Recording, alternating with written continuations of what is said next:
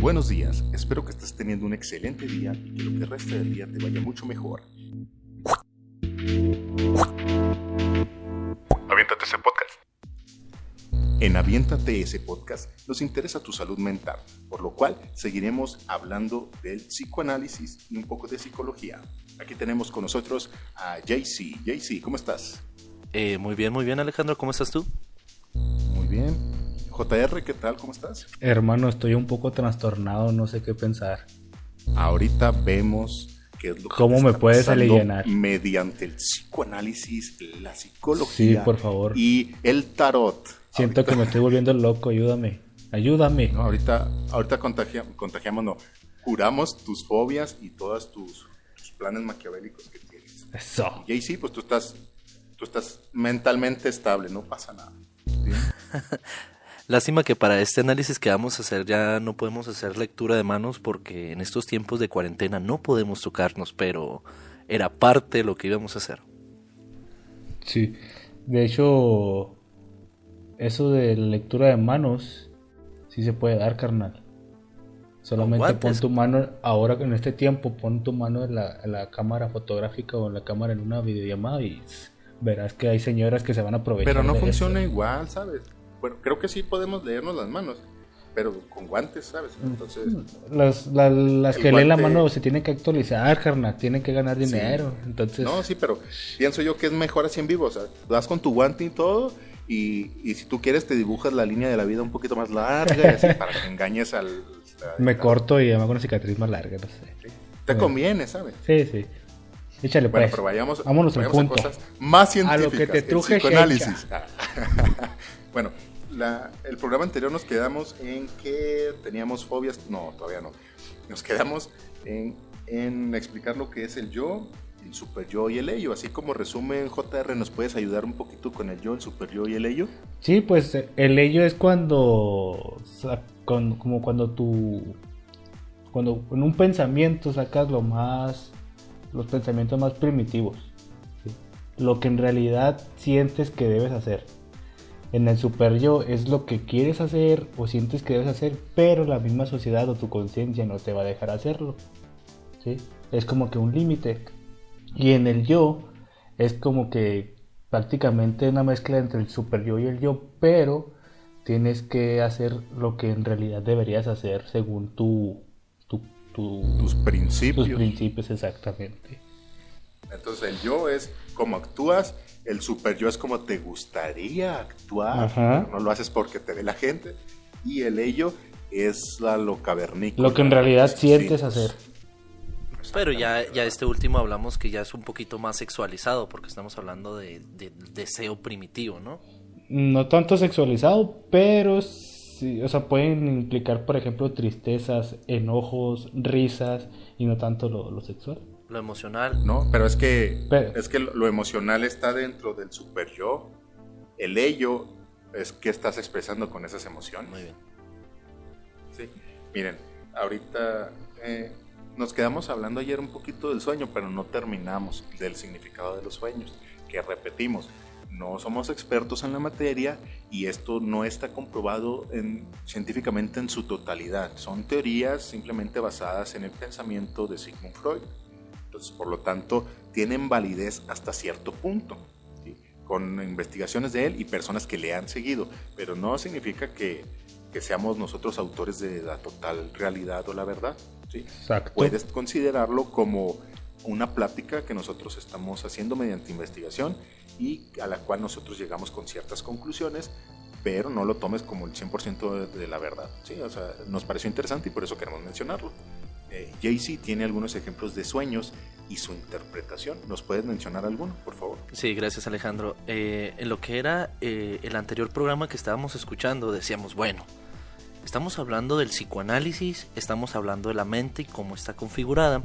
Yo les comentaba de lo que yo estuve leyendo que había un psicólogo inglés que se llamaba, que se, sí, se Ian Wallace, que él hace un compendio de los sueños más recurrentes, que no solo se ve a nivel Chihuahua, México, sino que en todo el mundo. Y uno de los ejemplos anteriores que utilizamos, que era muy común, era un sueño donde tú podías volar, donde tú sueñas que vuelas.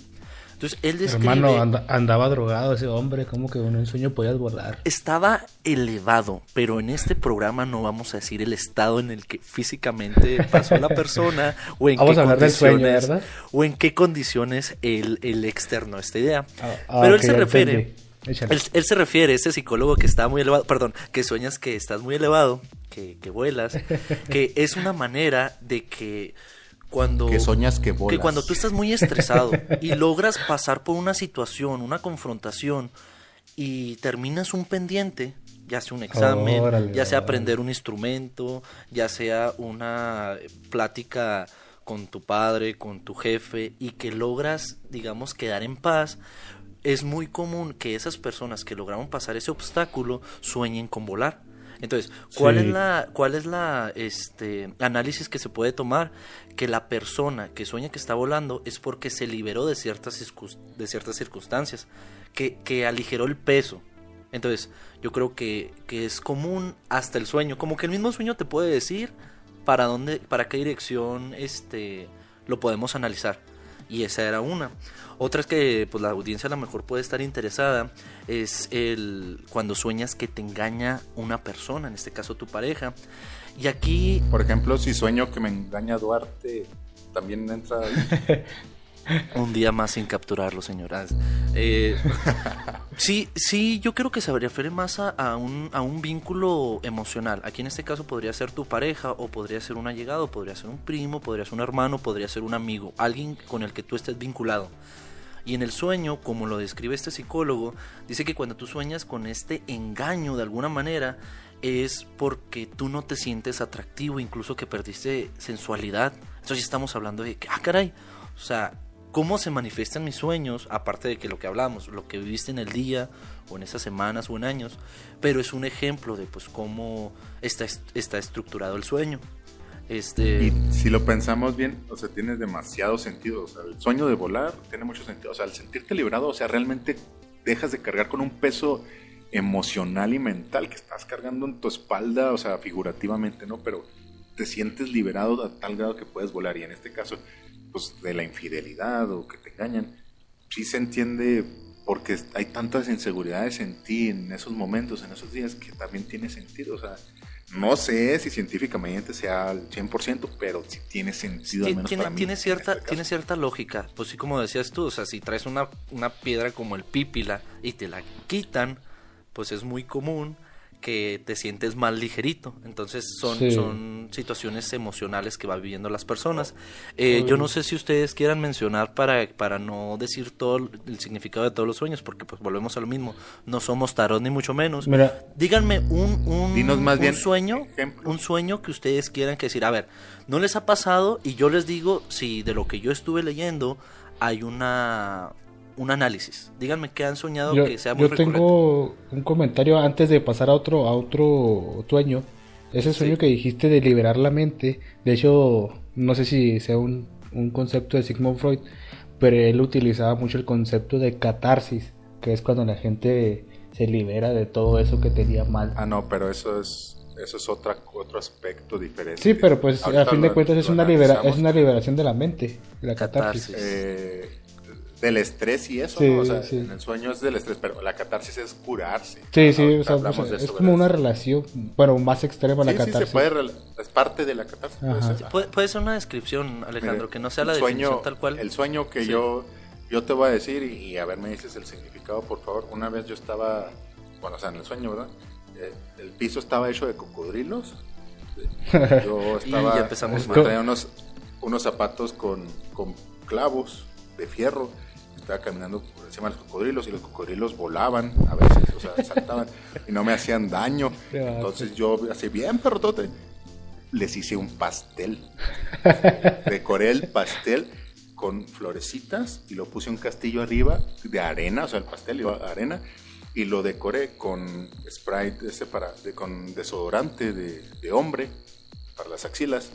Se lo comieron y no les gustó a los cocodrilos. Entonces, mi pregunta es: me está engañando. No, no te creas, no soñé nada de eso. Ok, empecemos entonces primero con eh, los cocodrilos. Los cocodrilos significa que tú estás en contra del maltrato animal y el pastel es una manera de decir que eres un gordo reprimido, que tú quieres comer, que quieres alimentarte, que tienes un deseo de comer todo lo que quieras, pero te limitas a mantenerte saludable. No te creas, no, discúlpenme. O tal este, vez no. que te, que te vas a sentido, casar, que te vas a casar y este tuviste relaciones, este, No, embaraza- embarazaste no. a tu esposa Aquí No. todos y te castos. comiste el pastel antes del recreo. ¿Eh? O el pastel Ah, pero- significa que te comiste el pastel y yo no quiero saber dónde te sentaste. Típico meme, ¿no? Oiga, vatos, perdón, pero voy a tener que quitar eso. ¿Y los clavos? Ay, Dios. Eh, volvemos.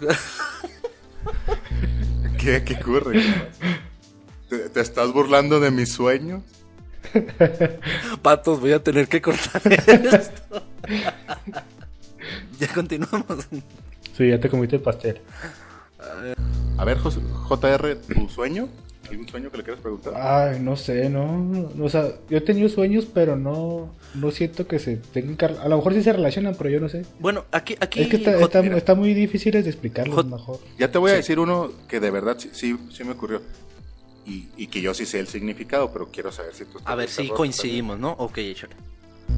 No, es que a mí me ha pasado muchas veces eh, en las que sueño que estoy ya sea sentado en un salón de clases, y creo que esto es recurrente también. Y, y cuando pasan lista o algo así, te levantas y estás en ropa interior. O No. también ha pasado, no, no les ha pasado. ¿Qué sueños tan raros tienes, Alejandro? Ah, qué caray. ¿No, no te ha pasado eso? No. Hasta, hasta en Malcolm sale ese sueño. Me- La No, serie de con- Malcolm. continúa con tu sueño, por favor. Malcolm. Otro video, otro video, otro, otra mentira, otro sueño es el cuando, cuando estoy hablando se me empiezan a caer los dientes y el sueño en sí, o sea, como yo lo recuerdo, porque ese es uno de los sueños, de los pocos sueños que he recordado, porque ya es que se olvidan, pero ese siempre lo recuerdo cuando pasa. Mis manos están así al nivel de la mandíbula, de la barbilla, y trato de detener los dientes y los vuelvo a poner en su lugar, o sea, se te desesperado, y se me siguen cayendo y se me caen, no sé, unos 50 así, y se me caen todos, o sea, y no puedo mantenerlos. Ese sí es un sueño para mí recurrente en ocasiones. Pues ese puede, ser- es- puede estar relacionado con el estrés, ¿no? Ah, Supongo. bueno, porque... O la ansiedad. pu- Puedo decir yo por qué he investigado, o sea, lo que han dicho. Pues de Sí, hecho nosotros no hemos mencionado permiso. esos dos y yo te digo si está, si tiene una comparación con este psicólogo. Tú, tú me pones el 10 o el A ver, 5. échale. En el, en el primer sueño de, de- de levantarse y estar en ropa interior enfrente de todos, es por un sentido de humillación, a lo mejor te sientes humillado, sobajado, reducido, aniquilado. Tiene sentido, o algo por alguna sentido. persona. Entonces te sientes expuesto, te sientes débil. Eh, puede ser porque te humillaron o te hacían bullying o no sé, ¿verdad? Sí. Y el otro sueño, el de los dientes que son Pausa, dientes, pausa, pausa, pausa.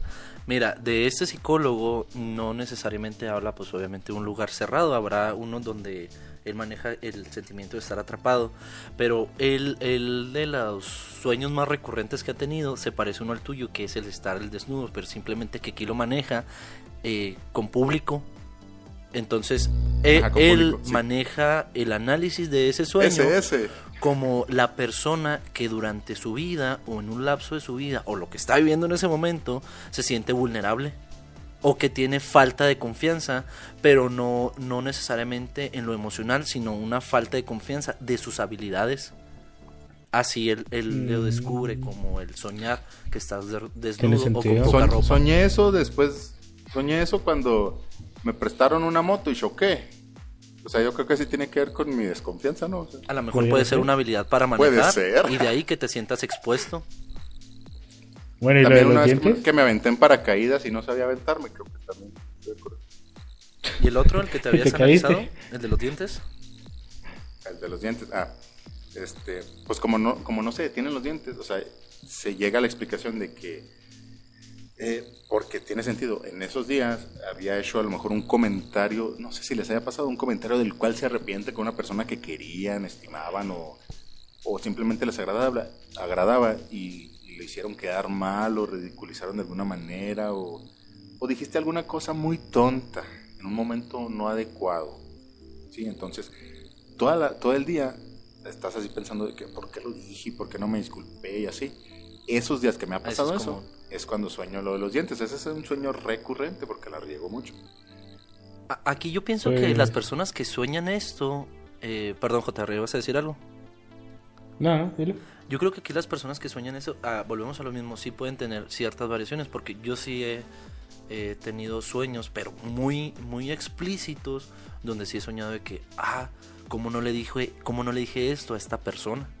Entonces, ahí sí es como que tal cual. me- yo mismo me estoy diciendo, pues, vato, ¿por qué no le dijiste esto? No, o sea, no hay mucho ah, pero es el caso descifrar. contrario, ¿verdad? En el caso de los dientes, eso que estás diciendo se parece un poquito a lo que dice este psicólogo Wallace, donde dice que el que si tú sueñas que se te están cayendo los dientes, pues puede ser una manifestación de inseguridad o de autoestima, pero sobre todo aquí dice miedo a ser juzgado. Ese hombre relac- relaciona todo con el autoestima y la inseguridad. ya sé, no, pues, es- pues está como Freud que habla todo de Ese vato no se quería, ¿verdad? No, no tenía... No, Pero a mí lo que, otro tema que hablar. aquí me lo, lo que me llamó la atención de lo que yo estaba leyendo de este psicólogo es que de este sueño dice que es muy común que esto sueñen los adolescentes, que se les caen los dientes, pero porque también puede significar una etapa de transición donde no saben dónde están, que es cuando tú entras de primaria a secundaria, cuando tú entras de secundaria Pues, preparatoria y tiene sentido porque si ya si nos vamos a una Mucho. parte lógica, los primeros dientes se te van a caer y, van- y te van a salir los, los, los dientes permanentes, vaya. Los reforzados, Eh, los, los de Entonces metal. ahí lo maneja como también un, un sueño, como una etapa de transición de esta inseguridad, de incertidumbre. Entonces también casca. Sí, también. Digo, ta- también queremos aclarar que nos estamos basando, por ejemplo, en este señor y lo que dice Freud y hasta ahí. O sea, habrá otras personas que lo interpreten de otra manera que también puede ser, pero para que no nos vayan a tachar ahorita de ignorantes, que sí somos, Que lo somos. pero que no nos vayan a tachar y este y explicarles en ese sentido es de qué estamos hablando, de lo que conocemos, de qué investigamos simplemente. Porque va a salir un psicólogo que también es dentista y va a decir, pues lo más obvio es que vayan con su dentista y se revisen las encías, que ya les hace falta, quitarse esas caries que los... eh, bueno, Y el exacto. sarro, ajá. Exacto, exacto. JR, ¿ibas a decir algo? No, no, no, no. Ah, bueno, perdón. Miren, bueno, con los sueños, eh, algún un sueño así bien ah bueno, nada más quiero decirles, no sé si les haya pasado de ciertos sueños, eh, no recuerdo el nombre, pero hay dos tipos de sueño en los que no no sabes cómo manejarlo, o sea, estás soñando y no sabes manejar tu sueño, y hay otros sueños en los que como que eres consciente de que estás soñando. Y por ejemplo, no sé, eh, cuando lanzan una flecha y luego me da así en un hombro y ¡ah! empiezo a gritar en el sueño. Ay, no, pues ¿por qué me la lanzó a mí y la flecha se le regresa a él y así? Mm, O sea, que tú controlas el sueño. Oh, esos son los Ajá, sueños más pero no tiene un nombre, pero no sé cuál. es. Esos son los que me gustan Sí. más. Pues se, se Porque voy relaciona con el... y luego me levanto y la sí, porque revancha. incluso en, Bueno. el, en el sueño, en el sueño dices, ah, caray, estoy soñando, pues yo puedo hacer lo que quiera y luego agarras la flecha del hombro incrustado, te lo quitas y se recupera tu piel donde tú tienes poderes ahí en tu sueño, donde eres consciente. Sí, pues así. Sí, sí me ha pasado. Esos son los chidos. Ay, Dios. JR, ¿ibas a decir algo? no, Dime, no, para... no, no, de hecho no. Muy bien. Miren, ahora, nos podemos pasar un poquito a- al tema de las etapas psicosexuales. Yo creo, yo creo que es la gente lo que quería escuchar, ¿no? Porque la última vez que dijimos, eh, la colita representa algo sexual, entonces puede ser que a la gente le llame la atención. Ok. Mm, en este caso, JR, ¿tú nos puedes explicar o trato de explicarlo yo con mis palabras burdas Y mundanas. tontas? Pues sí puedo explicar algo, no sé cómo quieren que empiecen o a, a mi manera. Miren, en un resumen así a grandes rasgos todo se relaciona en cinco fases psicosexuales de Sigmund Freud, que el único objetivo es el placer sexual, ¿sí? En diferentes ¿Me dejas en diferentes nada ajá. más hacer un apunte? Tú, vamos a explicar estas, estas etapas de, de la personalidad. Y quiero pensar que para el otro video podemos abonar un poquito más en ellas, ¿no? Pero necesitamos tener como que las bases. O las explicamos así de un solo jalón. Pues, Nos queda poquito tiempo. pues no sé, como tú gustes. bueno, vamos a ver si alcanzamos el tiempo, les explicamos bien, o vamos a tener que hacer otro video, ¿sale? Entonces, continuamos desde decías que tenemos unas etapas de desarrollo de personalidad, ¿verdad? Ajá. Mm, No, no tan- bueno, sí, personalidad, pero es relacionada con el placer sexual. ¿Tú sabes cuáles son las cinco fases? Cinco fases. Es la, la primera fase es cuando México juega contra Camerún y así, y luego la segunda es cuando lo eliminan, ¿no? Mm, Sí, sí, siempre lo eliminan en la segunda etapa. La sí, bueno, pues yo sé que se divide por edades, no sé exactamente las edades, sé que se divide así por edades y que todos tenemos que pasar por esas etapas. Y yo sé que, que si falla alguna de esas etapas o no haces lo que deberías de hacer en su momento, tiene repercusiones en la vida adulta. Pero no sé el nombre exacto ni tampoco me sé la- las edades. Sí, a lo mejor, por ejemplo, algunos ya han de haber escuchado en algún momento de su vida, incluso en una tienda de, de muebles, que no voy a que no voy a decir su nombre porque no la estamos promocionando, como si tuvieras mucha audiencia, ¿no? Este, la tienda esta de Electra, sí, Electra en Electra, En la- mejora tu vida. Ah, no, ¿verdad? en la fase 3, que es la fase fálica, este, hay dos complejos. Oye, espera, pero ¿es la fase 3? Sí, es la fase 3. No te puedes brincar la frase 1 y 2, es como Dragon Ball, vato, tienes que aprender a tener el ki necesario. Explícanos la fase 1, por favor. Pues si quieren, pues es que, bueno, iba a decirlo de otra manera, pero bueno, vamos a la fase 1. No, es que, perdón, pero para entenderte bien, porque ya estás en la fase 3 y Sí, pero somos bueno, nuevos en esto. voy con la fase 1. Este, O si quieres mencionar las, las no, voy con la, con la 1, vamos a ver, mire. La fase oral Ok, perdón. Es, es la fase 1, que es donde pues el niño supuestamente, bueno, no supuestamente, según Sigmund Freud, este se encarga de, de sentir placer sexual al momento de, de estar recibiendo la lactancia cuando está mamando del seno de la, de la, de la mamá.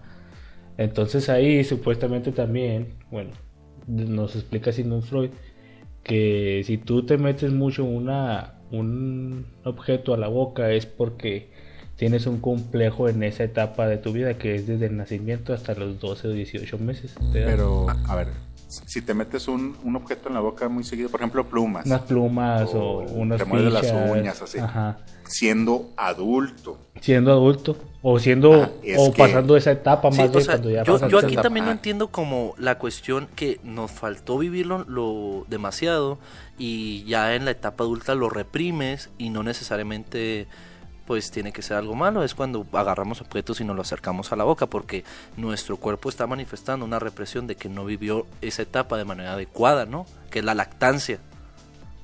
Ajá. les digo algo así como que de dato curioso referente a eso y que tiene mucho sentido.